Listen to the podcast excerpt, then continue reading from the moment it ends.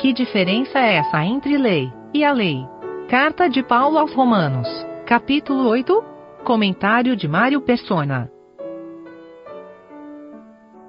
Uma coisa que chamou minha atenção na última reunião foi quando o irmão uh, observou uh, no versículo 7, no capítulo 7, versículo 1, Não sabeis vós, irmãos, pois que falo aos que sabem lei, que lei tem domínio sobre o homem por todo o tempo que vive.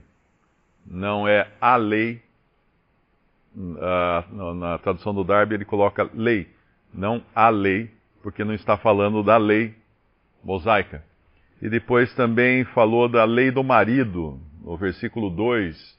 Agora o nosso capítulo abre com a lei, uh, no versículo 2, capítulo 8 de Romanos, me livrou da lei do pecado e da lei da morte. Uh, eu achei interessante essa, aquela observação do irmão, porque uh, muda completamente a maneira de ler esses, cap esses capítulos aqui de Romanos. Quando nós entendemos que não existe só a lei, existe lei. Existe lei do marido, existe lei do pecado, existe lei de morte, existe qualquer coisa sob a qual a gente se coloque no versículo 19, por exemplo, falo do capítulo 6, falo como homem pela fraqueza da vossa carne, pois que assim como apresentastes os vossos membros para servirem à imundícia e à maldade para a maldade, assim apresentai agora os vossos membros para servirem à justiça para a santificação. Porque quando eres servos do pecado, estáveis livres da justiça, uh, e aí ele vai falando de libertados do pecado, ou seja, o homem natural, ele também está sob uma lei, mas é a lei do pecado, é a lei da morte, é a lei que faz com que ele faça o que ele faz. Essa é a nossa natureza, a nossa velha natureza. Mas mesmo num sentido benigno de lei, nenhum gentil poderia ler esse livro de Romanos e falar assim: bom, isso aqui não tem nada a ver comigo, porque eu não tenho nada a ver com a lei de Moisés, eu, inclusive, nasci antes de Moisés, então eu não estou sujeito à lei, nunca estive sujeito à lei, nem sei que lei é essa de Moisés. Mas na realidade, lá, quando a gente vai lá para Romanos 2, versículo 11, porque para com Deus não há acepção de pessoas. Versículo 12, porque todos os que sem lei pecaram, sem lei também perecerão, e todos os que sob a lei pecaram pela lei serão julgados. Eu não sei como é que Darby coloca esse esse versículo 12, deixa eu olhar aqui. Uh, é, é, é, é, ele não fala da lei, ele fala de lei. Ele diz, porque todos quantos sem lei pecaram, sem lei, não sem a lei, também perecerão, e todos os que sob lei, sob lei, não sob a lei, pecaram, uh, serão julgados por lei, não pela lei. Aí no versículo 13 ele vai falar da lei, porque os que ouvem a lei não são justos diante de Deus, mas os que praticam uh, da a lei serão justificados.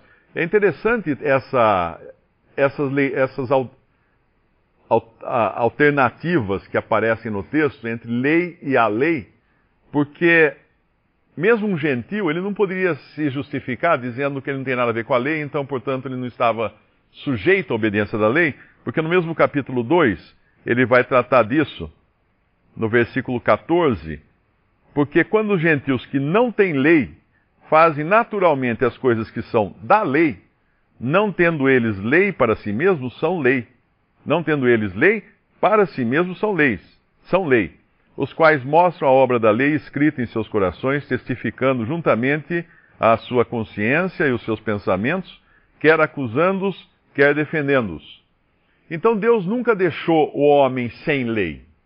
É interessante a gente lembrar isso. Uh, ainda que o homem não tivesse a lei que foi dada através de Moisés, por intermédio de anjos, Deus nunca deixou o homem sem lei. O homem sempre soube que ele não devia matar o seu semelhante. O homem sempre soube que não devia roubar O homem sempre soube que não devia fazer uma série de coisas, porque Deus gravou isso no coração do homem. Uh, tem um versículo que fala que Deus colocou a eternidade no coração do homem.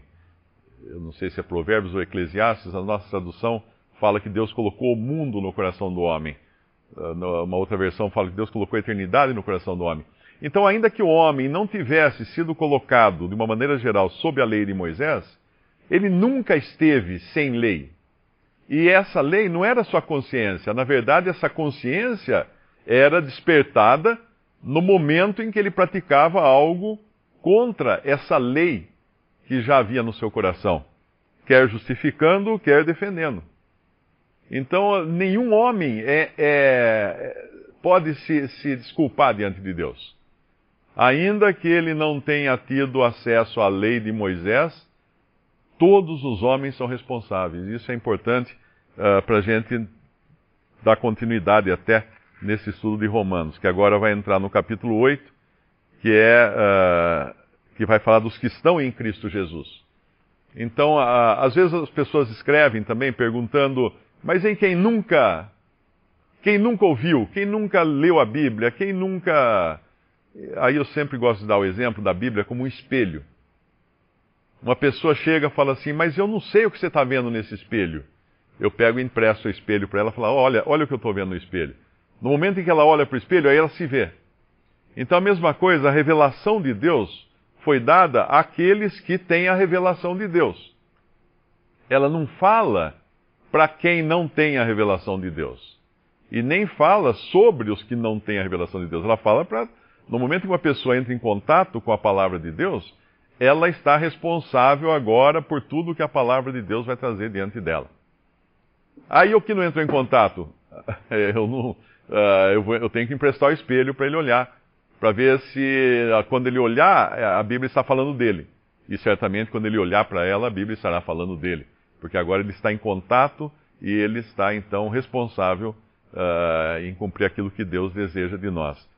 Mas era só uma observação que eu até conversei com o irmão depois da reunião passada, que eu achei interessante observar essas nuances no texto porque a gente aprende muito mais quando percebe essas coisas assim que parecem escondidinhas, né, e, e muitas vezes mascaradas por alguma tradução não muito correta. Mas um crente pode ainda andar na carne, não no sentido de, de permissão né, de andar na carne. Uh, ele é capaz de andar na carne? Certamente. Por isso que Paulo, lá em 1 Coríntios, capítulo, capítulo 2, ele fala justamente de três classes de pessoas. No capítulo 2, versículo 14: Ora, o homem natural não compreende as coisas do Espírito de Deus, porque lhe parecem loucura e não pode entendê-las porque elas se discernem na, uh, espiritualmente. O homem natural é o homem em Adão, o homem que não foi salvo, que não tem salvação ainda, não tem a, a nova natureza agora.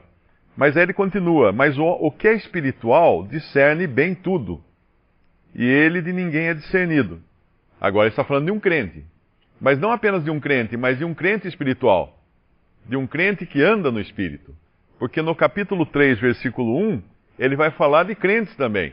Só que de crentes que andam na carne. E eu, irmãos, não vos pude falar como espirituais, mas como a carnais, como a meninos em Cristo. Então aqui nós temos as duas posições que, o que está em Adão, que é o homem natural, e o que está em Cristo, que é o espiritual e o carnal. Por incrível que pareça. Né? Mas o carnal está em Cristo? Sim, ele, ele foi salvo. Ele está chamando de irmãos aqui. Paulo está chamando de irmãos ele. Mas não poderia uh, tratá-los como espirituais porque eles estavam andando segundo a carne. Então existe essa, essa possibilidade também. Agora, lá em, lá em, em Romanos 8, esse é justamente o capítulo que mais fala o Espírito Santo, a palavra Espírito Santo, em toda a Bíblia, é o capítulo onde ela mais aparece. E uma, uma coisa curiosa, quando você termina de ler o capítulo 7, é descobrir que ele para de falar eu, porque eu, porque eu, porque eu, porque eu, e agora vai falar ele. Vai falar do Espírito Santo agora. Porque esse, esse é o que realmente vai energizar e, e, e fazer o crente andar de uma maneira agradável a Deus. Porque enquanto eu tentei, no capítulo 7, eu não consegui. E de repente agora eu entendo que tem uma outra lei agindo em mim. Mas é a lei do espírito de vida, no versículo 2. Um irmão comparou isso às asas do pássaro. Tem uma, tem uma lei que puxa o pássaro para o chão. A galinha só anda no chão, não consegue voar, dá voo curto, né? Porque a asa dela é pequenininha. Mas um pássaro que voa, ele tem uma outra lei que se contrapõe à lei da gravidade e ele voa. Como o gás de um balão também, né? Você tem uma cestinha lá embaixo que a lei da gravidade puxa para baixo, mas você tem um gás que é mais leve que o ar que puxa para cima, que se contrapõe. Então essa é agora a, situação de um crente. Nesse, nesse capítulo 8, ele vai falar da libertação no versículo 2, quando ele fala a lei do Espírito de vida em Cristo me livrou, me livrou. Aí no, no, capítulo, no versículo 11, no, no, versículo 2, né, ele fala disso, aí no versículo 11, ele vai mostrar que agora uh, nós temos capacidade, uh, também vivificou os vossos corpos mortais pelo seu Espírito que em vós habita. Então, nesse mesmo corpo que eu estou hoje mortal, eu tenho capacidade de servir a Deus embora ele ainda tenha sido criado para viver na terra. Queria sugerir que nós voltássemos ao capítulo 8 na próxima reunião. E, e, quem quiser um exemplo de um homem nascido de novo, que só foi salvo no versículo 44 do capítulo 10 de Atos, veja a história de Cornélio.